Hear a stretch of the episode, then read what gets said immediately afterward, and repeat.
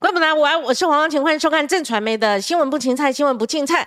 因为呢，李远哲前院长曾经到我们的节目接受专访哦，呃，引起一些新闻效益。他主要的言论呃核心是说，二零五零年近零碳排，他认为是不可能的。然后他甚至说一句很重的话，政府是在骗自己哈。所以我们今天很荣幸邀请到环保署的署长张子静张署长来跟我们讲说。到底是不是在骗呢？这知识体大，还是由主管机构之一的环环保署来跟我们清楚说明？署长你好，好，主持人好，各位听众朋友大家好。好，署长，我看那个李远哲院长接受我们的节目专访之后，除了您之外，像陈吉仲哈，这个主委他也很积极的想说，哎，我要当面跟李远哲李院长。报告哈，那我想说到我们节目来，他应该看得到哈。所以署长，你针对我们大范围来讲啊，你也看过李远哲院长他接受我的访问的内容哈，你有没有什什么话想说？先先讲这个哈。好，呃，谢谢。我想这是一个很重要的题目了哈，因为二零五零净零排放为什么这么多人在讨论？其实它确实是非常的重要，那么它也确实很不容易达到啊，所以呃。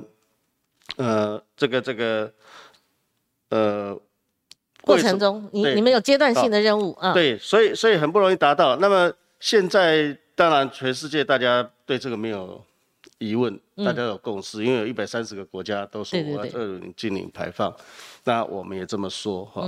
那所以 要达到这个目标是大家共同的目标，嗯，而且依照科学的证据是也是。尽全力要去达到，否则地球可能会有很大的这个影响。嗯，但是现在大家所争论的主要就是说，那怎么去达到这个目标？对，好，那到底是走走直直线、曲线，怎么走到这个地方？讨论的是这一个。那么我想呃跟大家呃分享一下，就是说其实我们现在在在在谈呃二零五零，当然气候变迁大家是很热门的议题。对，可是现在大家的思想已经改变了，就是以往。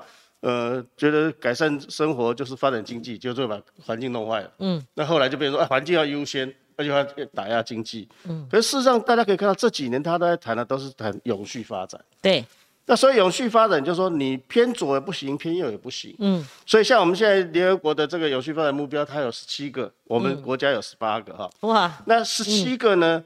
各位可以看到前面很重要，左从左上角开始。嗯，消除贫穷，消除饥饿。嗯。哦，社会福祉，啊，它在第二行有所谓可负担的洁净的能源、饮用水，也就是说，我们虽然在这里面，我们可以看到它里面也有气候变迁，对。的，这所谓气候行动，气候行动就是气气候变迁的相关的，但要兼顾其他的所谓贫穷啦、饥饿啦这些议题，所以，所以怎么去走到？各位可以看到，我们全球有共识，二零五零净零排放，可是路径是各国自己提，嗯，因为每个国家的情况不一样。对，那我们多的一项是什么？啊，我们多的一项就是飞蛾家园。哦，是。对，那所以，所以主要就是说我让大家知道说，所以我们现在在考虑气候变迁，当然现在是最重要的。嗯。可是，在这个过程里面，怎么样子能够兼顾到这些题目、这些这些目标？嗯，我们才能够说我。照顾到气候变迁的议题，但是也有能够达到永续发展。嗯，哦，不能说啊，我为了达到气候变迁的这个这个目标，就其他放着不管。嗯，那其实还是没有办法达到永续发展，而且可能有很多人在这个过程他就会受到伤害。嗯哼，对，原来这样子哈，因为我看到这个署长在立法院有备询哈，那署长我想请问您当时候回答的是说二零三零年的阶段性目标，因为我们设定目标，呃，我看到二零二零有被检讨。然后我又看到二零三零年有个阶段性的目标，而且我们编的预算是编在这个部分，编到这个为止，好，没关系。呃，我们等下一一个人再细谈。那我要问的是说，那李远哲吕吕前院长他是说，如果二零三零不能减到一半的话，那显然二零五零是达不到的。那所有这些内容，您当时候说，您跟这个李前院长只是看法跟角度不同，这。这边可不可以跟我们再诠释一下？是我我想这样，刚好我们有一个手板可以看一下哈，就是说，其实我们原来在这手板大家可以看到，就是我们原来的目标是所谓二零五零要减到二零零五的一半，那这就是那时候说我们要控制温升不超过两度，所以是二零五零，不是二零三零，二零五零，二零五零，哈，那二零五零，那么所以为了要达到这目标，所以各位可以看到图上面这条绿色的线，就是我们当初要达到这个目标的时候，我们有这么样一条线。所以会有二零二零要减两 percent，二零二五要减十 percent，二零三零要减二十 percent，就照着这条线要达到这个目标。嗯嗯嗯。那现在的问题就是，好，那我们重新宣示了，我们要二零五零要净零排放。对。那也就是达到四。这个全世界大家在讲说，我们要控制温升在一点五度 C 以下。嗯，他那天一直强调这个海平面什么上升对对对对对，那就是说温度是多少？对，因为因为温升产生气候变迁，那就会有很多的影响啊，水资源呐，海平面上升这些都会造成影响。那要达到这个目标，所以就被变成我们在图上面这条黄色的这一条线，因为我们要达到这个目标嘛。那达到这个目标就要讨论说，好，那我们现在二零二五的目标已经核定了是十 percent。嗯。那么到底？二零三零是要在哪里？对，那所以依照这个来看，其实李院长他先所讲说，那应该要达到四十，可能要降到这个地方来。对，那我们是不是做得到？嗯，也就是我刚刚讲的说，那我们从永续发展的角度来看，如果我们很强的去做一个呃气候变迁的行动，那你势必对经济的这些造成影响。嗯，那造成影响以后，那对所谓在经济上面比较弱势的，嗯怎么去照顾到他？对，社会上能不能承受这么大的一个？一个一个冲击，对，那这个是一个，嗯，现在大家在谈这个减碳路径很大的一个考量，嗯，那第二个比较大的限制就是说，那二零三零到二零五零，那以现在的技术是做不到的，嗯，所以要期待说，那二零三零到二零五零，是不是现在大家在研发的这些技术能够成熟，可以被应用？那大家才能够达到二零五。所以说，这边的节点就是说，二零三零到二零五零，您说要依赖新技术。如果我们没有新技术，我们做不到。其他国家也是一样。对对。所以这个依据是从国际社会而来的。对。而不是，因为我怕大家用会说，那你就做不到啊！你没有新技术，你就说你不做。其实这是国际之间的一个好 结论嘛，好像。的刚好。哎呦，你有备而来 哦！哇嘞，失礼失礼，让您这么费工。因为因为看哈，这一张是国际能源总署提出来的。就是全球近零的路径的建议是，那所以大家从左上角这一个就可以看到，他就很清楚的提，二零二零到二零三零，我们现在只能大力的推动既有的技术，然后政策大力去推动。既有的技术是指就包括譬如说太阳能啦、光能啦、电动车啊。啊，可是大家现在讲说，哎，我我是不是有氢能啊？嗯嗯。哦，或储能啊，或者是说碳捕捉、封存、利用。嗯。那这些现在都是有机会的，但是它还没有。很成熟，嗯，所以会讲说，那希望它这些技术在二零三零能够达到成熟应用，嗯，那这样大家才有机会达到二零五零，嗯，啊，那这个也就是为什么会需要有新的技术出来。大家想一下，说今天我们的为什么会产生这个问题？嗯，因为工业革命之后，我们把很多在地底下原来的石油啊。煤啊，这些含碳的，我们把它拿出来当燃料用。嗯嗯，就烧完之后，它二氧化碳跑到大气里面去了。嗯，所以本来这些碳是被埋在地底下的，我们把它拿出来用之后，跑到大气去了。嗯，所以造成今天的气候变迁。好，那所以怎么样子要解决？那你这些燃料、这些能源一定要有替代。嗯，好，这些原料要有替代，你才可能达得到。对对对。所以这些就必须要有新的技术。那新的技术有没有指望呢？没有。所以现在就变说发展，嗯，所以现在我就讲的说，好，国际提出来的路径是这样子，嗯，那我们现在做好准备的，当然我们国家比较小，所以我们可能没有办法自己去开创很多新的技术，嗯，可在国际上面已经有的这些潜有潜力的技术，大家都在发展，所以如果大家发展可以运用，那我们要保持一个竞争力，就是说，当有新的技术，我们要有本事拿来用，那这样先进国家技术开发出来，它可以用。可以达得到，我们就有机会达得到。那是所谓的有本事拿来用，指的是什么？啊，很简单，好比说现在大家讲氢能，我觉得很简单。嗯。可是氢能光是从氢的产生的地方运输、储存，跟天然气又不一样，又不一样啊。甚至你那所以我们要有配备，对，是不是？所以我们自己要保持这个能量，要准备好。人家有哎，对，人家可以提供氢能，有技术了，我们也要有本事能够去用。那我们这次设设为就因为感感觉蛮遥远的，虽然我们很有理想性，二零五零，可是从二零二二到二零五零还二十八年嘛，哈，所以我们终极目标是定在二零三零。那现在如果我因为我们外行了哈，就是如果抽刚刚署长讲的新技术，您您您讲氢气嘛，哈，是，我们现在有准举个例，就举个例，那我们有没有要链 现在开始启动链接的，就是说。有您讲的，我们要 I'm ready，我们我们要准准备好了那种，还还没有这一天嘛，还没到。所以所以现在就变成说，我们为什么在在在大家都谈到我们现在有所谓呃呃呃十二项战略、四项策略，是，那就是说我们要去为这些要去做准备。所以我们的十二项战略里面包括研究发展，包括氢能，这些都会是当做一个重要的项目来研究。那现在是那个项目先停在那边，氢能不不不，哎，现在的项目我们举个例，嗯，现现在项目列出来了，呃指定的部会，对，所以部会他要去把这个项目盘整出来，说好，那氢能，嗯，现阶段我们该要做什么？那我们现阶段可能会碰到什么东西？是是是。那这一部分当然就由经济部在它的能源的规划里面去属于经济部向下，对，向下去想，好，所以。所以现在每十二大战略指的是这一部分。好，我想刚好也有一个。那还有一个哈，大家看一下。等一下，我这有些看板我要留着，因为还有题目要这个这个组长啊。这个当然给大家看一下十二大战略了哈。所以哦，就这个。所以就这十二大战略。氢能在这。对，我们原来现在已经可以用的风能、对光电，那现在已经在做了，要大力的去做。那氢能或者说像说讲我们的前瞻能源，对，哦，你说地热啦、海洋啦这些。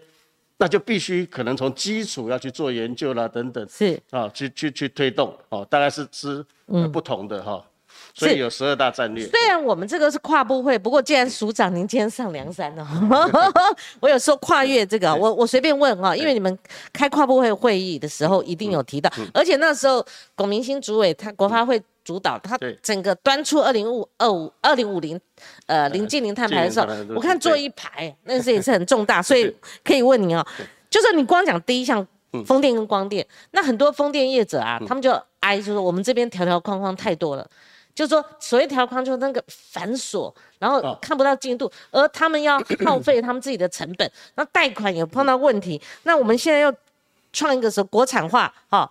如果国产化的话，可能就会冲击到现有的哈，这个像德国的那些 那个所谓的风电，他们投资在这很多，那很多风电业者他觉得没戏了，没戏他等不了了，他就可能就要移走了之类的，所以光是第一项就有困难哦，就很难的一个进度要达成。呃，我想应该是这样讲的，就是说，呃，进度的部分，当然第一阶段就我们讲二零二。呃，二零二零的目标，那当然它没有完全达到哈。对。那这个当然有客观的因素，好比说疫情的影响，或者说中国它强力的风控，所以有些厂商就以为台湾增加了需求等等，所以它是没有达到目标。嗯。但是刚刚主持人所讲的说，哎，那是不是有很多的限制了等等？那这个其实第一个是，呃。行政院是有一个专案，由副院长主持，在推这样的一个事情，所以碰到这些问题，他会专案去解决。嗯嗯。那第二个就是说，也一直在修改，好比说我们第一次他们呃封电的时候，那很多到了环评产生问题，所以后来这一次在他们在在拿出要发包的时候，他们就先去各部先协调，那把所有可能有冲突的先排除开，嗯，那告诉厂商哪些区域是可以的，嗯。那以往第一次可能碰到的问题，在这一次就事先先排除了，所以这一次就变得很顺利。这次在招标就很多，嗯，包括环评都能够很顺利的通过，因为很多问题在前面就先解决，嗯，把有可能冲突的这些项目或者区域就先避开。嗯，好，那署长，那如果我们分阶段呢，那我们二零二五就达不到了，因为我们再生能源没有达标。如果二零二五要达到两成、五成。好，那其他煤跟其他的能源，这样的话，那我们二零三零之前，我们二零二五我们就要先检视嘛？对，我想这样子哈，就是刚刚那张手板，我有呃跟大家秀了一个，就我们来检视一下这个阶段图。刚好我本来要问二零二零，因为您在立法院就碰到问题了，就是我们二零二零是已经已经揭晓了嘛？已经揭晓了，对。所以本来目标是。两个 percent 哈，呃对，但是实际上我们只达到一点八八，对，啊，那当然就有各种，包括刚刚讲疫情啦，或者说是这个的影响，所以进度有点慢了一点。对，那我们原来在二零五零要达到二零零五的一半的时候，也就是现在法所定的目标的时候，我们那时候就已经定定下来，所谓二零二五要减百分之十，二零三零要减百分之二十。嗯，好，那现在就照着这个目标在走。那么我想新的调整的二零五零要减到。要净零排放，那其实这些目标现在就变成在检讨。就我们走原来的路径，那当然你只能减一半嘛。那现在我们要达到二零五零净零排放，那到底要走什么样的路径？也就是我一开始讲的，呃，李院长觉得说，李前院长觉得说，那要一次要降到四十，那我们能不能降到四十？一个是社会的承受，一个是我们的技术上做不做得到？因为我们天然的环境受限制，好比说光电，对，我们愿意做，问题你没有那么多地啊，对，所以你会有各种的限制要去考虑哈。所以现在在讨论这个路径，说是不是能够再去做调整啊？那我想跟大家举一个例，就是说比喻的哈。我想我们二零五零净零排放是大家都认定的，嗯，好，所以有点像说我们。现在的学测，或者说以前我们的联考，嗯，那你所有的准备，你就是联考一战决胜负嘛，嗯，所以我想大家可能有经验说，哎，我在联考之前可能会有很多的模拟考，嗯嗯，哦，这些都是模拟考，哦，那你你阶段的目标是让你说你有没有朝这方向去走，是是，那你如果没有达到，但你要检讨出来说为什么没有达到，对，那你在下个阶段要去调整。把进度追上，嗯，那这样你才能够把握最后会达到目标啊。如果你前面每一次都一直落后，然后你也不调整，那当然你就达不到了哈。那所长，光是这个哦，第一阶段二零二零，你有讲出原因哦。那就二零三零年的这个阶段性任务，你为什么跟李远哲他设想的，你们哈，为什么跟李远哲设想的那个模拟考的那个课题这个难度？不一样，对，所以这个其实我一开始就说了，就说，当然在我们环保，大家也会期待说，那你就讲高一点啊，对不对？越高越好啊，哈。是。可是事实上，我为什么要把永续发展那个拿出来跟大家分享？就是说，其实要决定这个目标，考虑的因素很多。好比说我今天可以啊，我定四十，然后四十以后，那很多能源就变限制使用啊，限制使用可能它就涨价啊。嗯。那涨价以后，那经济弱势的怎么办？嗯嗯。他可能第一个受到冲击，可能受到你的你的这些物价的冲击，他可能没办法买到足够的食物，等等，这些都可能衍生出来。那当然在台湾我们是不会发生，没有发生过，大家不觉得。可是事实上，它这是一环环呃连在一起的。嗯嗯。所以定这个目标就必须把这些因素都要考虑进来。嗯。好，所以我们现在二零三零还在讨论，就是说，当然我们会主张说，哎，那应该要高一点，这样最后比较有把握嘛，对不对？嗯嗯。可是。另外一面就要考虑说，我刚刚讲的永续发展目标里面，那那好几项，嗯嗯，那它会不会受到太大的影响？是没办法达到。那那讲穿了，就有一个我我听呃李远哲院长他一直强调说，就不要那么多 GDP，不要去追逐 GDP。但我们在经济发展又在近零碳排的这个路径上，那这两个就是冲冲突啦。没有，所以您刚刚提的是不是有一点就是说经济发展就是这样？不是说，当然传统会觉得说。环保跟经济是冲突嘛？对。那我为什么一开始就讲说，其实你要追求的是永续发展？对。所以你要顾到环境，其实你还是要顾到另外这一边所谓社会的这一边的的。那当然啦。对。那那一一一堆人又在 push 那个我们现在的政府，就每每次去看我们现在 GDP 多少多少，那如如果一不达到预期的话，又开始这边又在批。其实其实对，怎么做？其实嗯，国家现在主要的目标就是这个减碳的目标。当然，大家会去统计它的 GDP，但是它并没有说我 GDP 每一年一定要增加多少。是是是。他只是说预测我今年可以提高多少。对，都是预测，对，对不对？对。所以其实并不是说用 GDP 当做它我们国家发展的目标。我们也不可能因为这个目标说，那我们 GDP 一定要压制在什么地方，不太可能嘛，哈。不是，当然这个就变成说，你在这个目标达成，你可能就会牵涉到，好比说我我能源的供给啦等等，那这些项目其实它就会影响到经济嘛。对。好，你好比说我目标设在这里，对，那你必须在能源你要减多少的碳？那减碳的这种情况，你可能就必须要节能啦，或者说有些有些有些能源的价格啦，等等这些各种手段用进去。可是啊，那我们不要讲二零三零，说实在的哈，那我们讲现在，如果我们在这两个天平上，我们是怎么样？就是说这边如果这很强调这边就压制，所以这边也会影响这边。所以我们以现在的现况来讲，没有。所以我们现在就是在我们设计里面，我们把这个机制设计在呃国家永续发展委员会。嗯，那永续发展委员会现在我们把秘秘书处秘书处移到国发会，那也就是由国发会主委他是执行长，嗯，所以像这一类的议题就不会说偏向哪一边，而是大家必须拿到那里去谈。哦，OK，那我我觉得主张是这一个，那你的。部门你觉得不行，不行，道理是什么？对，那大家必须要有一个。所以，所长，我们有一个国家永续发展委员会，因为我不在线上已经很多年了，所以我们现在有这个委员会。对，这个委员会一直存在，一直存在。那它是依照环基法设立的，是是有有法律的依据。但是因为以往呢，大家把它摆在环保署当秘书处，所以大家都觉得它很小，环保署很小，不有名，不有名，对，就不没有作用。那现在我们觉得说这个协调的机制很重要。哦，是。那大家也期待说这机制应该要提到院的层级。是。所以这个国家永续发展委员会，它是由院长担任主任委员的。哦，是是是。各部会的首长差不多都是。当然委员都是委员哦。对，所以它是有这样的一个机制。嗯嗯嗯。那么这个委员会之外。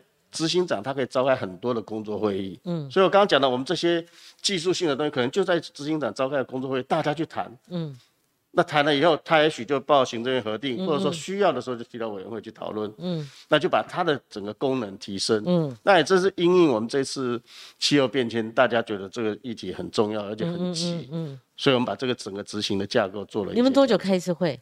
啊，这个其实大家在在在问的是这个哈，但是其实我刚刚讲。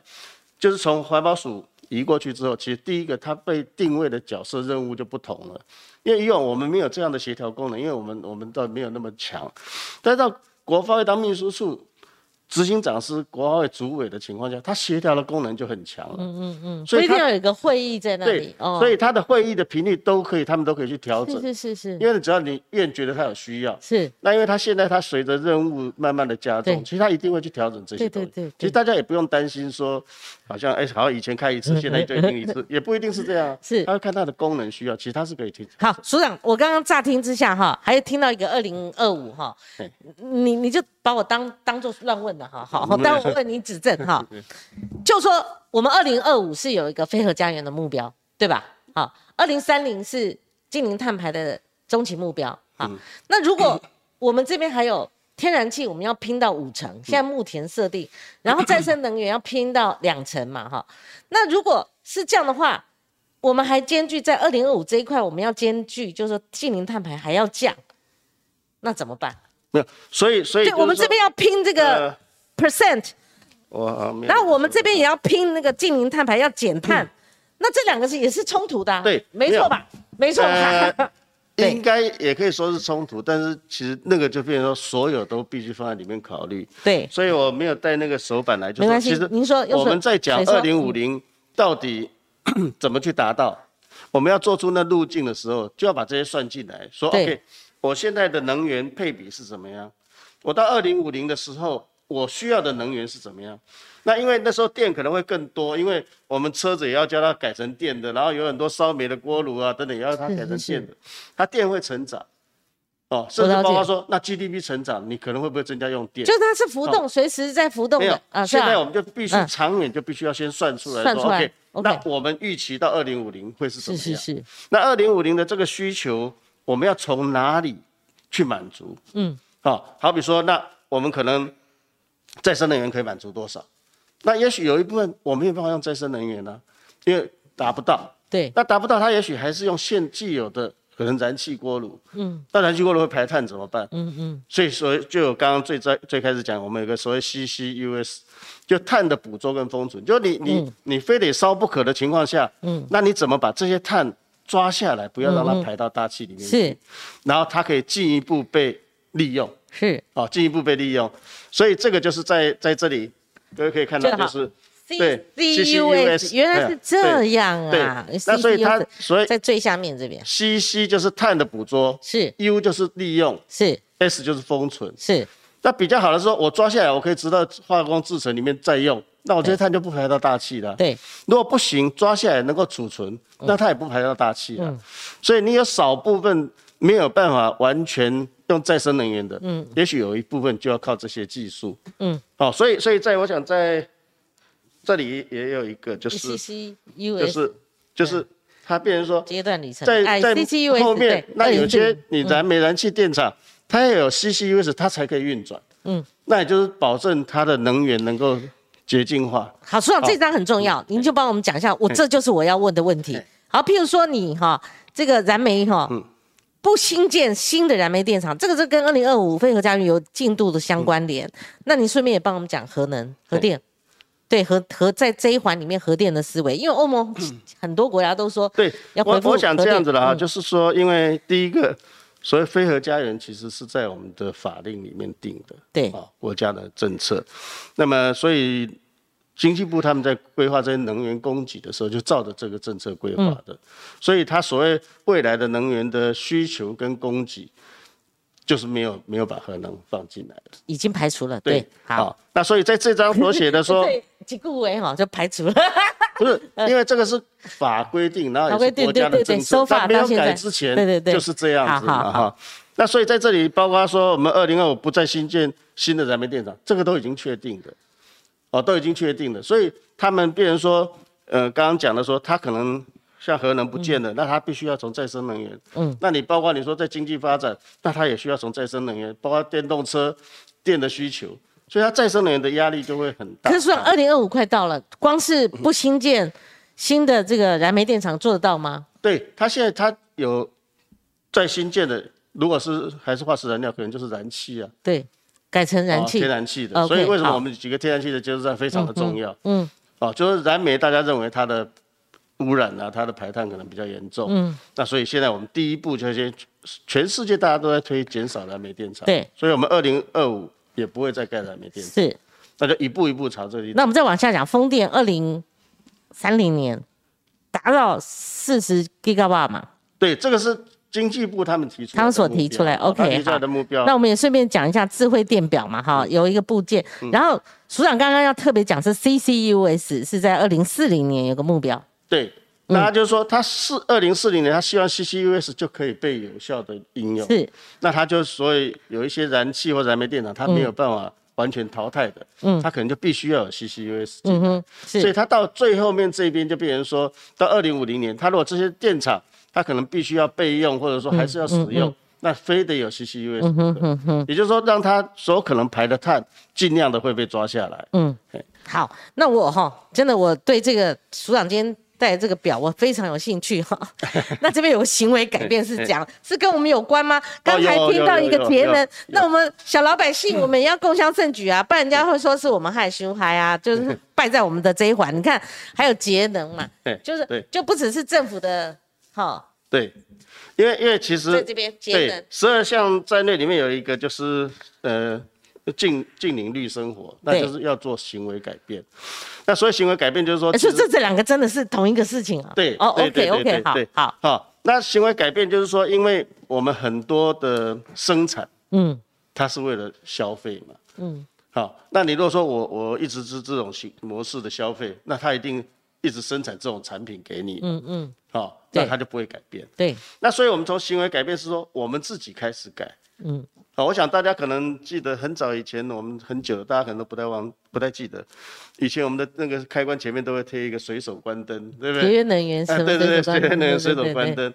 那这就是一个行为改变。嗯，你如果说，哎，OK，那我我我为了这个这个节能，好，为为了减少二氧化碳的排放。那很多不需要的电是不是就可以不要？对呀，这个这个我本身我们家里是对盯着了，盯着小孩说，哎，你们要随手关灯啊，你因为因为我们开冷气啊，要随手关冷气。不错，就是很多都已经养成习惯。对对，这个要做到。所以我们现在行为改变，就是说要从食衣住行，嗯，各个项目都去找出来有哪些我们可以做的。嗯嗯嗯。那我们从这一个是希望说，透过公民的参与讨论，找出这些可以做的。那透过我消费，嗯。我消费，我如果很重视这个，嗯，那商人他做东西要卖给我的时候，他就考虑卖不卖得出来啊？什么意思？什么意思？很简单，你像今天戴口罩也是在推广的 全民绿生活，是是也是这个意思。对对对对对对好，那我我的消费行为，我也我我怎样不受影响或受影响？好比很简单说，呃，食来讲，哦，我们我们最简单说，吃在地，嗯，吃当季，什么意思？当地新鲜的，第一个新鲜嘛，对，第二个。吃在地的，他不用坐车，不用坐船，不用坐飞机来啊，哦，就少了很多了，啊对不对？OK OK，他的碳排就少了嘛。哎呦，好，所以吃在地，吃当季，那这个它就它就是一个，嗯嗯，啊，其实这种很多我们在生活上面就可以改变了，嗯嗯。那像我们现在新的修法里面，我们呃会把它强制有一个所谓碳足迹的标识。修法会列一个碳足迹，大概什么时候？对，那这个法通过，我们现在是。是是等于是说自愿性的，但是有人标示。如果您到便利商店去看，有很多它已经有标一个脚丫子，那个就是碳足迹。嗯。但是因为我们原来用自愿的，所以自愿的就变成说，好，我买一瓶矿泉水，嗯，这个我标，这个没标，我不知道哪一个比较好。那那那如果我有买碳足迹，会会有怎样？不是啊，所以我们现在要修改，就我们现在改法令改进去之后，好比说我就说好，所有的矿泉水哪一天哪一月。开始都要标。啊，都要标之后，我我对地球保护有有有概念的，我去买我就选碳足迹比较低的啊。啊，那有没有打折啊？那要少我们钱啊？没有，但是这个是一个事情，但是就是说消费者，你如果自我的所谓行为改变，你有这个自觉，就像我们节电一样。对，哦，是我们自发的。对你有自觉，你愿意做。对，但这个他做的结果为什么？就影响到它的销售是是，那销售它的商业模式或者说它的它的生产模式就会改变，是是是有道理，嗯，哦，那他就要寻求说啊，那你既然会看碳碳足迹，那我是不是要生产碳足迹比较低的，我才能卖得出去啊，对不对？是是是，所以这个就是所谓行为改变，嗯，那这有很多哦，有很多都可以做到这样的的的事情，哦，真的是哈，那国发会定定的是。因为因为他们是主管机关，他是执行长嘛，哈，龚明星，我的学长，他是执行长，然后主委是，呃，主，呃，主委是，呃，执行长，然后院长是要亲自带领的这个哈，主任委员哈，那所以预算是编在国发会嘛？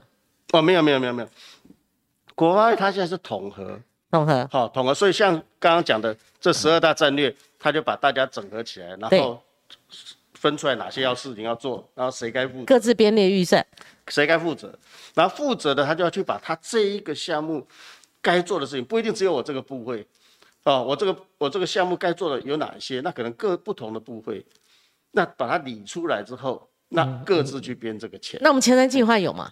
有前瞻计划，前瞻计划有。OK，好，我为什么这样问呢？是因为绿色和平专案主任郑主任郑楚新哈，他说国发会定定的九千亿预算，我不知道他是在意的这个价钱。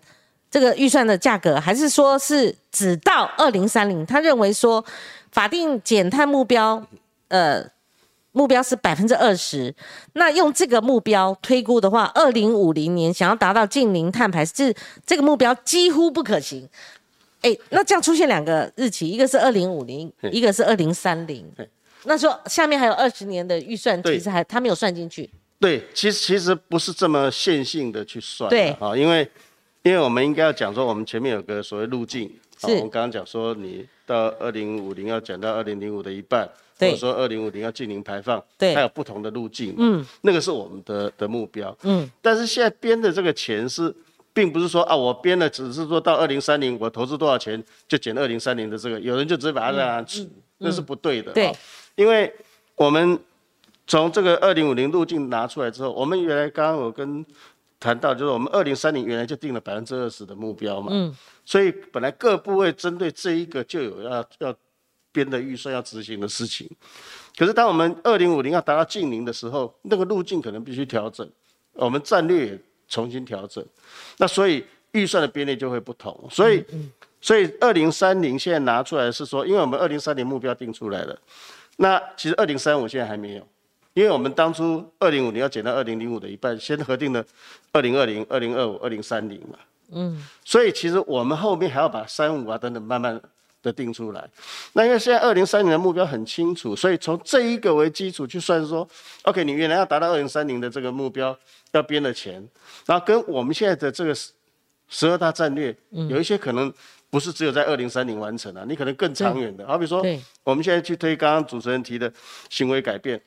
我现在改变的行为不是说到二零三零就结账，就是如果我们现在就编到二零三五，会不会不切实际？到时候有一些变动。不是，就是说，就是说，我们现在比较明确的是，因为二零三零的目标很清楚，所以我们由那个让大家去把预算。拿出来，嗯，那也搭配刚刚讲说，那二零三零我们期待有更新的技术，嗯，那那个时候可能我们等到靠近一点去看的时候，可能它是更新的技术，你的投资是不一样的，嗯，好，所以很多人以为说啊，你这九千亿只是要做到二零三零的目标，不是，是，啊，因为很多包括看所谓呃科技发展呐，这些前瞻的能源，对，那这些的研究开发其实嗯。都是为了更长远的路要去走的投资，嗯，所以今年我们的。送到立法院审查明年的预算，嗯，那其实这一个部分，今年就比，哎，等于说明年的预算比今年的预算多了百分之七十六点多，嗯，那也就是多很多啊，对对，也就是说大家针对这二零二零三零的这个九千亿，大家开始把要做的东西拿出来，是，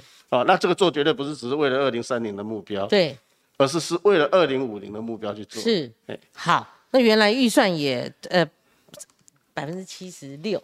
增增加增加，那是蛮大的哈。我们这个现阶段，我们讨论到现在有很多人留言哈。那我们先阶段性任务，我们就把它当成二零三零年的阶段性任务。那野兔斗内七十五块，他说哦，他问的问题很多啊。第一个，燃气一样有碳排，这没错。刚刚我问，就是说你同样要增加你那个。二，可能是机载，风电不是鸡仔，对，没错。好，然后第三个，所以要补上核电缺口。我刚刚有问了哈，其实我看那个其他国家讨论也有在讨论这个，他们有一些转弯，嗯，哦，有一些新的一些做法。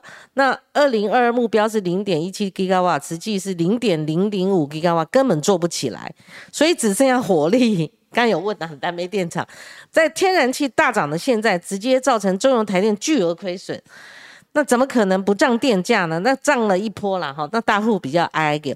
那所以呃，还是说税金就不算电价吗？署长，你帮我们先回答。这他这些问题，一个是燃气嘛，我们燃气的二零二五比例还是很相当高。那燃气，我看其他各国在讨论近零碳排的时候，都放弃天然气了。好，往这个目标，那我们是背道而驰，我们要增加到百分之五十啊！哈，这是第一个。第二个。有没有要重新走核电的老路子？哈，因为核核电再怎么样，我们没有除异光嘛，哈。那风电不是机载，这个大家有有有。那你你到二零二五不一定都达到两成的这个目标嘛？哈，对。那这个所以是不是要补上核电的这个缺口等等？是，我想这个在当然能源部门他他们有规划了哈。对。那么。呃，因为我们现在第一个要像刚刚有提到，我们二零二五我们就不再盖燃煤电厂了，那其实它会有一些能源的缺口。那包括刚刚讲的我们的呃国家既定的目标，所谓非核家园，它也有这个缺口。嗯。哦，所以它变成说它要呃再生能源当然第一优先，可是在这个过渡的期间，它为了维持能源的安全，所以它现在他们是以燃气电厂。来替补这一部分，嗯，但其实这个是一个过渡的，因为因为我刚刚有讲了，我们到二零五零年如果要净零排放，第一个是尽量的这些燃煤燃气都要淘汰，嗯，第二个就就算存下来的，它也必须要有 CCUS，嗯，要碳捕捉封存，它才可以继续运作，嗯，哦，所以说它是整个有策略的规划，嗯嗯嗯，是好，那另外 James 啊 James Chan，哦，这个的我觉得我们的观众真的棒棒棒，给你们一个。棒啊！说他们问的都蛮专业。James Chen 署长哈，他说跟您问好哈，很高兴听到您出面来谈国家整体政策，而且有思考到二零五零年。那想请教署长几个问题。第一个。发展新技术，我们刚刚谈到哈，是改变的重要关键。而台湾现在对新技术的规划和支持是什么？如果没有规划跟支持，那就是画大饼了哈。这第一个问题。第二个问题，二零二五的规划如果都达不到，那未来如何可以确保二零五零年的目标可以达到？哦，这是啦，你就搞位哦哈。这个两个问的问问的不错，嗯，对，署长您回答。好，第一个哈，就新技术是什么？我想，我想。从这个可以看到，其实我们不是所谓传统的，其实就是现在在推的风电、光电嘛，哈，那一部分节能。对。可是新新的，包括所谓氢能、前瞻能源，包括大家讲我们这个地热有没有可能，海这个海洋能有没有可能？那这些都在这里会去发展。好，那包括储能，哦，电跟水不一样，水会我可以盖个水坝，把它把水存起来，要用的时候再放出来，但电。你大量的储存就很难，我们小的电池可以了，可是你大的要储存就很难，那这就必须要有一些技术出来，嗯所以这些都是在前瞻的这些技术的开发。啊，包括碳捕捉的封存，对，现在概念上有，但是捉下来用什么方式捉，捉了以后能够怎么用，嗯，或者说我们要储存存在哪里，嗯，怎么样才是安全的，嗯，那这些都是在。接下来的这些过程里面，必须把这些东西建立起来的。所以，我想在新的技术，有一部分我们要呃自己来发展。对。但是有一部分可能我们也必须呃跟国际的这些来来连接。嗯。啊，所以不一定都全部都是我们自己呃发展出来的技术。所以呃，在我们所谓二零五零的这个路径的所谓转型跟两个基础里面，还有一个很重要的一个就是。科技发展，科技发展。那科技发展这一部分，现在我们是由我们呃中研院的廖院长跟我们这个国国国科会呃国科会的主委，嗯，他们共同召集的，嗯，啊，就是要把我们未来可能碰到的需要在科技发展上面要做的，他们也在做这一部分的规划。好，是我们的留言板有一个野兔，野兔，你今天要是拼拼小命啦，拼老命，它是一只聪明的野兔哈。他说哈，新技术等于核能吗？但民进党硬要废核哦，所以达不到近零，这是现实问题，而且呢。他认为核能就是有潜力的技术，氢能他认为其实只是储能技术之一，并不是用来发电的哈，有能源交换效率的问题哈，比较的较哈交换，那海洋等于黑潮等于还在研究中，所以署长我必须要讲，因为我们新闻人我知道就是说你现在我们谈的是哇马上选举了哇就叮叮我都是现在的事情，可是你如果跟一些受听众你跟他讲说二零三零。哦，二零五零，尤其你又讲到新技术，那这个等于是一个未知的领域，他未必会相信。好，这是可能在这个议题上，我想不止我们台湾，可能其他国家也遇到同样的这个质疑哈。那所以就是说，还还有抖那一次说，如果呃不避重就轻的讲哈。那目前的进度是大幅落后，哈，它以风电为例，二零二二目标是三点六吉瓦，实际只有一点零六；二零二五目标，好为六点九吉瓦。光电呢，二零二二目标是十一点二五吉瓦，实际只有九吉瓦；二零二五的目标则为二十吉瓦。他认为列出来这个进度确实是有落差，是这样子。是，我想，我想有些不是您部会向下，我必须要先先讲，嗯。这个我想有些呃进度落差，这个其实大家我们现在台湾资讯这么公开，对，也不可能有说我遮起来不让大家知道的，当然，所以所以其实能源部门他们也去面对这一个，那当然呃落后就就落后了，对，所以两个部分，一个是说如果他这个落后，那他怎么让能源供给足够，这是他们的课题了哈。但呃，第二个就是说我刚刚讲的，那你现在落后了，那可能要检讨出来为什么落后嘛？因为你下阶段一定要赶上嘛。嗯嗯。所以，所以我刚刚为什么要讲说，其实不是说二零二五达不到，你二零五零就一定达不到。嗯。我那天举了一个例子被很多人骂哈，但是其实，但是其实其实，主持人可以思考一下看看。我举的一个例子是说，中国它我们现在二零三零，我们现在讲减百分之二十嘛。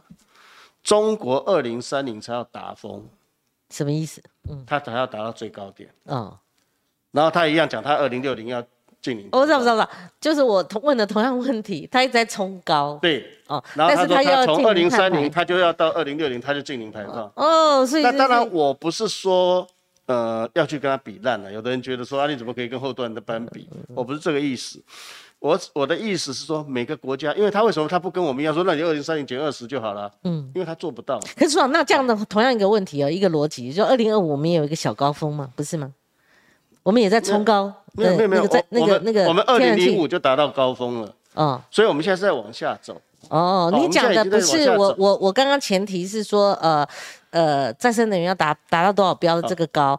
呃，天然气要达到多少个的标？因为我我讲的是说他他的计划乱 乱编乱弄就对了。不是不是不是，嗯，因为他题目有提到说我们二零五零二零二五的目标都达不到，那二零零五二零五零一定。那中国大陆它是？那他现在他还压不下来，所以他只能继续往上走。嗯，所以他是压不下来什么？不是因为他的很简单啊，你说民众热，你要不要给他？啊，冬天你要不要给能源？对对，这些东西不是你说我就停下来，然后大家就就它能源消耗的那个数值是很高的，对，它还在升，所以他讲说它会升升，它的碳排会升到二零三零，升到最高峰，是是，但是它还是要跟世界的接轨，它是二零六零，它要降到同样是碳排，嗯，但是它现在碳排碳排在往上。往上，但是他又告诉你我们可以达标二零五零，那我当然不是去挑战它，我的意思是说。第一个是每个国家情况不同，所以我们我们二零三零已经要减二十，他没有办法，他只能说他打风，他也面对他的问题。所以我们是比较务实的，是吧？不是，就是说我们已经在改善，但是他有他的困难啊。我们不是说他不好，他有他的困难。嗯嗯。可是大家目标一致。对。那目标一致，如果说他二零三零达峰之后，他二零六零也有机会达到。嗯。那只要我们保持能够跟得上嗯世界的脚步，是，我们也可以达得到。是。所以不是说现在二零二五达不到，二零二零达不到，就认为我们二零五零就达不到。是是。哦，那刚刚主持人讲说啊，那讲好像很多很很很远的事情。嗯。如果现在我们不对未来的这些科技研发、新技术等等做一些规划，那人家真会觉得我们是讲空话。好，所长，如果面对像李远哲、李前院长，包括还有我们今天的观众留言说啊，你做不到了，你做不到了，你在骗，像这种声浪是有的。你们你们怎么面对？当然，背钢盔，往前冲。对，所以其实大家要有一个很很基本的认识，就是说，今天本来主持人预告说是环保署有印章要打，其实那不是环保署，那是整个整个团队，对，不是整个不是团队，整个国家，国家。啊，像行为改变，你如果人民不包括人民，嗯，所以所以你这个目标很难达到，嗯，所以一定要整个国家一起去去努力。才有机会，因为你今天是男主角，所以我们标题一定要跟着 Google，嗯，Google 那个那个张子静这个名字，就像 Take 一样。哎，我想，对对对，跟你说，我只是说让大家知道说，其实这个 为什么我们要说要要把这个东西要提出来，否则人家会觉得说你光告诉我二零五零要怎么样，然后中间都没有录制，没有方法，嗯，那你人的时候也不知道在哪里了，嗯，那就不用负责任。好，组长，那个野野兔又来拼了命啊，他说。拿中国来说嘴，笑死人。但但是他们的核反应炉的加盖，哈，一百五十座，是不是这个数字？我我没有这野兔这么这么明白哈。他说是科技新报二零二一年十一月的报道哈，中国要盖一百五十座核反应炉，好，至少比你大第一批，比你民进党还要务实哦，大署长。我想我想这个其实是嗯全国国民要面对的了。好了，就算说。我们退一步讲说，好，那我们现在恢复用核能，嗯，好，我们现在核能还能用多久？嗯，我们现在的厂在演绎，嗯，二十年、三十年，嗯，之后呢？对，因为我们核四已经封存了嘛，哈，对，就算它在用核武，对，在用，在用，过了二零五零，不是说我二零五零达标，一切就归零了呢？你二零五零达标之后，你要所有的要维持那样子，嗯嗯，环境才会改变呢，不是说我二零五零大家。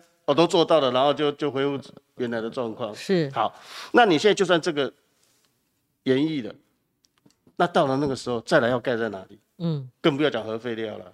嗯，所以这个是大家必须想的很长远，而不是只是说，对，我要达到这个目标，然后不计手段，达到了以后后面就不管了吗？不是的。那中国核废料又拉到哪去了？不是每个国家国情不同。对，因为你看它的地那么大。对。它的地那么大，它可能有很多地方可以储存，但是我们台湾找不到啊。嗯，我们你找不到核废料储存的地方，嗯嗯所以核废料就变成我们一个很重要要去面对的。对对对，好，虽然我们回到我们的正轨哈，那在这个项选项里面，我们可以先谈运具电动化及无碳化，因为我就说这个我们今天谈的主题哦，也谈回署长了哈，因为这真的跨部会，像这个交通部他们就要紧盯电动巴士的进度，好。是不是有有赶上？但是如果呃，就署长在我们现场的话，我们来谈一个比较，说未来运具电动化，这个是必须必然是一个值得关注的议题。这个比较有瘾啊，无亚了哈，对不对？就你刚刚也约略提到点，这个我们是不是可以先来谈谈？是，我想运具电动化这个是一定要做的了，对，因为因为我们刚刚讲说 CCUS，就是你可以碳捕捉封存，那就在比较大的排放源你可以这样去做，嗯，但是你在运输工具上面你没有办法这样做，对。那它如果继续使用这些化石燃料，其实它势必要排碳，嗯，啊，所以它的解方比较好的就是说，那它能够电动化，嗯，那电动化它就用电嘛，哈，那电当然最好，它就从再生能源来供给，那它就是零排放了，哈，对，这个是是一定要做的，对。那么现在运具电动化现在呃。像刚刚我们提到，它已经是现在技术上可行的，已经它大家大家开始在做了。对。那它有几个面向，第一个当然就是，呃，像我们经济部他们要要去帮忙所谓技术的开发，让我们有能量能够能够建立起来。嗯。那么第二个是像举例像说我们机车来讲，那现在大家很大的这个这个不愿意去使用的，第一个就是太贵。那怎么样子让它技术发展，或者说它的销售的规模达到某个程度，它的售价能够具有竞争力，这是一个要要去努力的。所以现在有一些补助了等等，就希望让民众更愿意使用，让它能够达到规模。那第二个，在我们的前瞻计划，或者说在二零五零的这个十二大战略里面，也有编的钱，就是说我们要去，很多人会觉得，那我用电动机车，那万一中间没电了，我怎么办？对，那就是它的使用环境。那怎么样让民众更有信心，愿意使用这样的运具？嗯，所以在前瞻计划里面，我们跟交通部、跟经济部就有要编前去辅导他们，把这一个所谓环境建立起来。嗯，就比如说充电站，或者说电子交换站，有那帮他建起来。我有去参加一个呃那个媒体朋友，他们家族呃叫他弟弟啦哈，他们有开设那个充电站，你知道那个也不容易，我就看他们那个开幕式，就是他要找地，对，签约，对对，那那个而且不可能太密集，因为有限能力有限嘛，所以那个要建构也要多多方面的人跳进来做，对。不对？那才带动这个方便性，大家才会觉得哦，到哪都可以充。对对对，好，因为最主要是他要有信心的，就是说我万一没电的时候，我多远我就可以找到充电，对，那我就不怕用这个车嘛。对，那现在有很多其实是信心的问题，所以他不敢换。是，好，那这个是我们现在积极要去改善的。是，那当然刚刚我主持人讲没有错，一个是民间他会碰到很多是地的问题，对，那公家能不能帮忙，或者在公有的地能够让他能够去去使用？那另外一个我们编的预算就是说，那有的地方他到了那里之后，他可能。呃，他必须要高压电，他可能没有这样的一个设施啊，等等。嗯。那怎样我们可以帮他做这个环境的改善？嗯。那这样子就变成他来设的时候，他不用投资那么多钱。对对。好，那这个就是现在在计划里面会去做的。那就把使用的环境改善之后，那让民众的接受度更高。嗯。那他就有机会改过来。嗯。那所以在我们的路径里面讲的是，我们二零四零要停售。这些车子，嗯，那也就是说，当你使用的量够多的时候，其实环境也建立了，嗯，那可能变成未来这汽油车它的竞争力会降落、降低嘛，哈，因为可能到最后可能加油站生意也不好了，反而变成加油站在减少，那就有机会慢慢改过，嗯嗯嗯，那所以我们不是用禁用。这个这个车子，而是说，当你你市场大部分都卖电动车，它使用环境会改变，嗯，那其实整个就有机会改。对对对，其实我常讲就是说，我们四五年级生呢，我们什么都经历过，像我们经历过两蒋时代，哎，你有些年轻的就没啊，你没啊，啊，经历过小蒋没经过老蒋啊哈，那我们还经历过两千年那个跨年，有没有？我们跨世纪呀，然后我希望最不希望是说。呃，看到两岸之间有什么大变动了哈，然后这个所谓大变动，讲说是不利我下一代，我会忧心的这个因素哈。但是我们也会进入一个未来式哈，就像我们现在讲的这个，好，就是一个未来式。所以我们很多行为观念确实是要改哈，像我们新闻记者也要与时俱进，我们问的问题也要 Google 一下哈。好，所以未来会有征收碳费，呃，这个马上就要立法，马上就要上路了嘛。而且我们是二零二四的规划，那欧。欧洲欧盟嘛，是二零二三嘛？那那我们其实有没有赶快？他给你？啊，有没有可能？嗯，他先讲一下，说二零二三就是说他要你二零二三到二零二六，你进他那边就要申报我的碳排放是多少？哎呦，然后他到二零二七他开始会收哦，所以我们当初讲二零二四就是说我们自己的制度要建立起来，嗯，那到时候在贸易上面我们才有机会有去跟人家谈判说，OK，我们自己的。这个制度是怎么样？那你怎么收？那这个讲到碳费，就是很重要的观念，就是说，它不是碳税，先要厘清啊。对，不管费税，或者说有人讲交易，那其实那个就是叫做所谓碳定价。嗯，所以碳定价呢，就是说我要让这些排碳有价值、有价格。嗯，那这样你排的人，你就会知道说，那你排出来你要付出什么代价？嗯，那付出代价有了之后，他才有机会去减。因为他他排了要付出代价，那现在你没有定价的情况下，可能我排了就排了，反正排出去我就不知道了。嗯，啊，所以碳定价，那碳定价在国际上面就是所谓碳费、碳税、碳交易。那在我们现在规划的初步，我们是所谓碳费先行，就是说，因为费它是为特定目标，而且我们可以对特定的对象去收，啊，所以我们会从所谓大户开始收。那所以我们先用碳费来收，嗯，那随着碳费收了以后，我们就我收一顿多少钱，这个碳就被我定了那个价格，嗯。第二个，同一个时间我们会有所谓交易，那交易就是说，那你你你被要求要减碳的，或者说你新设的厂要求要抵换的，嗯，那你就要去买，那你去买之后，这个交易的过程，它就会有一个你们交易的价格嘛，哦，那就等于就把那个碳的价格也定出来了，嗯哼。所以就变成说，让碳变成有价。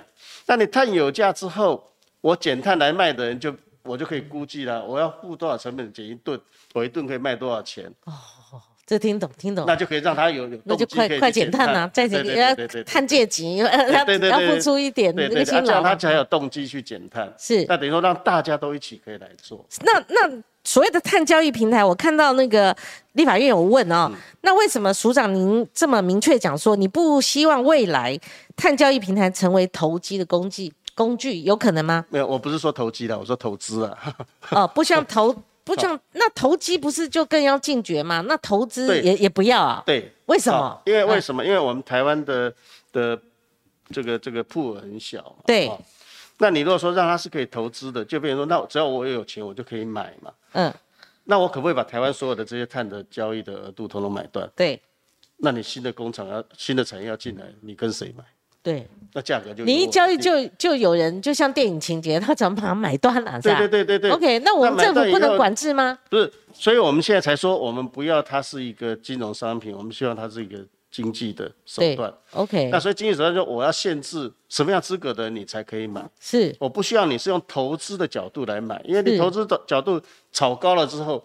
那我要真正投资产业的，我就拿不到啊！对呀，我我付的代价超过我能负担的，你产业就没办法发展。这个很明确，这个目标很明确，绝对不采取这种。所以我们就为了这个，所以我们很明确讲说，我不希望它是一个金融商品，不希望大家就是被只是用来投资用的。那金融投资有没有好处呢？当然有好处。绿色金融投资，那不是它如果是投资的商品，当然有好处。为什么？因为我愿意付一千块，嗯，那你减碳的人就可以卖一千呢，嗯。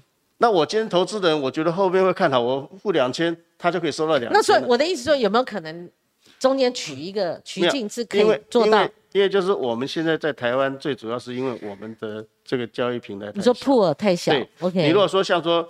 美国啊，中国，它够大的话，你没有谁可以买垄断它，对对对，那自然市场就会形成一个稳定的价格。所以我们是不要卖下熊啊，我们是因为先天不良，就是那个破比较低，对，破比较太小了，我们没有没有办法避免这样的情况产生。那你到时候可能就阻碍了产业的发展。对，所以我们希望说它是一个经济工具，就是说你在合理，你减碳之后你卖合理的价格，你合理的利润，再加上。需要的人也是可以在合理的价格买到这个额度，那这样就变成说由需要的人付出代价，那去补助减碳的人。那他怎么买呢？这个平台是什么？啊，所以这个未来我们会建一个平台，那建一个平台谁做谁做那个？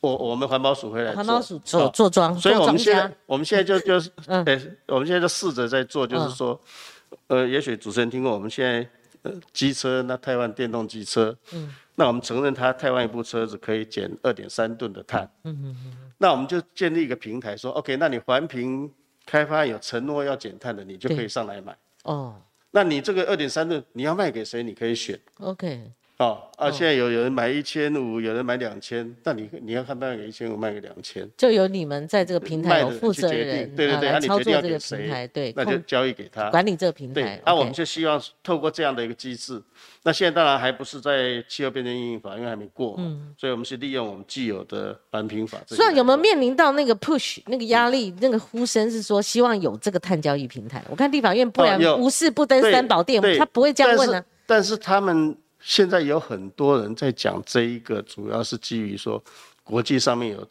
有自由的交易，那是不是它有可能变成是一个一个金融金融工具了？对对，那这是我们比较保留的啦，因为因为终究我们台湾很容易就就被垄断了嘛。是是是。那我们要确保我们这个交易是在让我们产业可以发展是的情况下来做。那那所以他们如果这群人他们要投资或者说要进入这个平。平台他们可以到国际市场去弄。对啊，那个那个没有限制的，好好好，限制的。好，这个虽然我们呃节目要将近尾声了哈，就说我们未来还要争取纳入 UNFCCC 及巴黎协定谈判的机制，这个外交部在努力哦。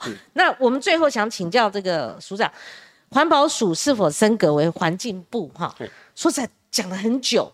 对，你知道我们在马英九执政的任内曾经有组织改造，那个也搞了 N 年了。说实在，我们跑新闻的过程，我们都知道。那环境部有没有可能在我们刚刚讲的，就是按，因应这个所谓的气候变迁，开很多这种二零五零近零碳排的这种呼呼声跟期许之下，而有这个契机让环环保署就升格了，变环境部呢？是？目前有听到楼梯响吗？是，我想呃，先讲了，不是升格了哈，但是就是说，因为原来拖很久，是大家讲讲环资部，环环境资源部，OK，那他就要把资源都并进来，那因为资源都并进来，就牵涉就很大了哈，因为有资源有保有有保育的，有开发的，都放进来就会很乱，所以一直大家都谈不好。是。那么这一次，因为我们对全球的气候变迁这样的议题，我们觉得需要更大力的来做，所以总统宣布政策之后，我们修法，修法之后就要有人做，所以我们才会提出所谓环境部。那所以环境部就变成说，一个是就不是环资部了吗？就不是环资部。就但因为第一个是因为刚刚讲永续发展，所以其实各部位其实他原来觉得说他不不管环境的，只管资源开发，其实现在。从永续发展，他已经各自都有这样的的角色，他自己可以做好他的事情，所以就变成说只有环境部。那环境部，我想我刚好这个确认了吗？就是只有环境部，不等那个环资部了。对，那现在环境部这个进进度是已经从行政院送到立法院要去审议的。那主要就是说，因为我们现在法规，我们把法修成气候变迁应运法，那修了以后，我们就多很多的事情急着要去做，像刚刚主持人提到的欧盟要收啊等等，这些都必须要去建立。那所以必须要有。人，所以我们在环境部就要成立一个气候变迁署，那主要就是以气候变迁为主轴，所以我们法修了要成立环境部，环境部底下气候变迁署，气候变迁署之外，研究的我们会成立一个国家环境研究院，那就针对所有的这些要应用的研究会在这里去做。嗯，那相同的在十二大战略里面，另外有一个资源循环。那我们也会成立一个资源循环署，所以这个是已经送到立法院。那我们比较期待的是说，这个会期如果法修能修过，那就全面要展开工作。所以我们也希望说，这个组织，那现在在立法院，如果也在这个会期能够通过，那我们等于是法规建立的，那组织人员也来了。对，因为预算的，因为它升。不，你说不算升格啦，那要怎么称呼？扩大或不 变部，反正就变成部啊。其实不讲升格，没有。那他的预算跟人力都会扩大。对，预算人力会扩大，而且这边也刚好我有提到，就是说我们除了刚刚十二大战略框的九千亿，对，其实未来我们有一个很重要的，我们要去收碳费。对，所以这些经费就会用在气候变迁。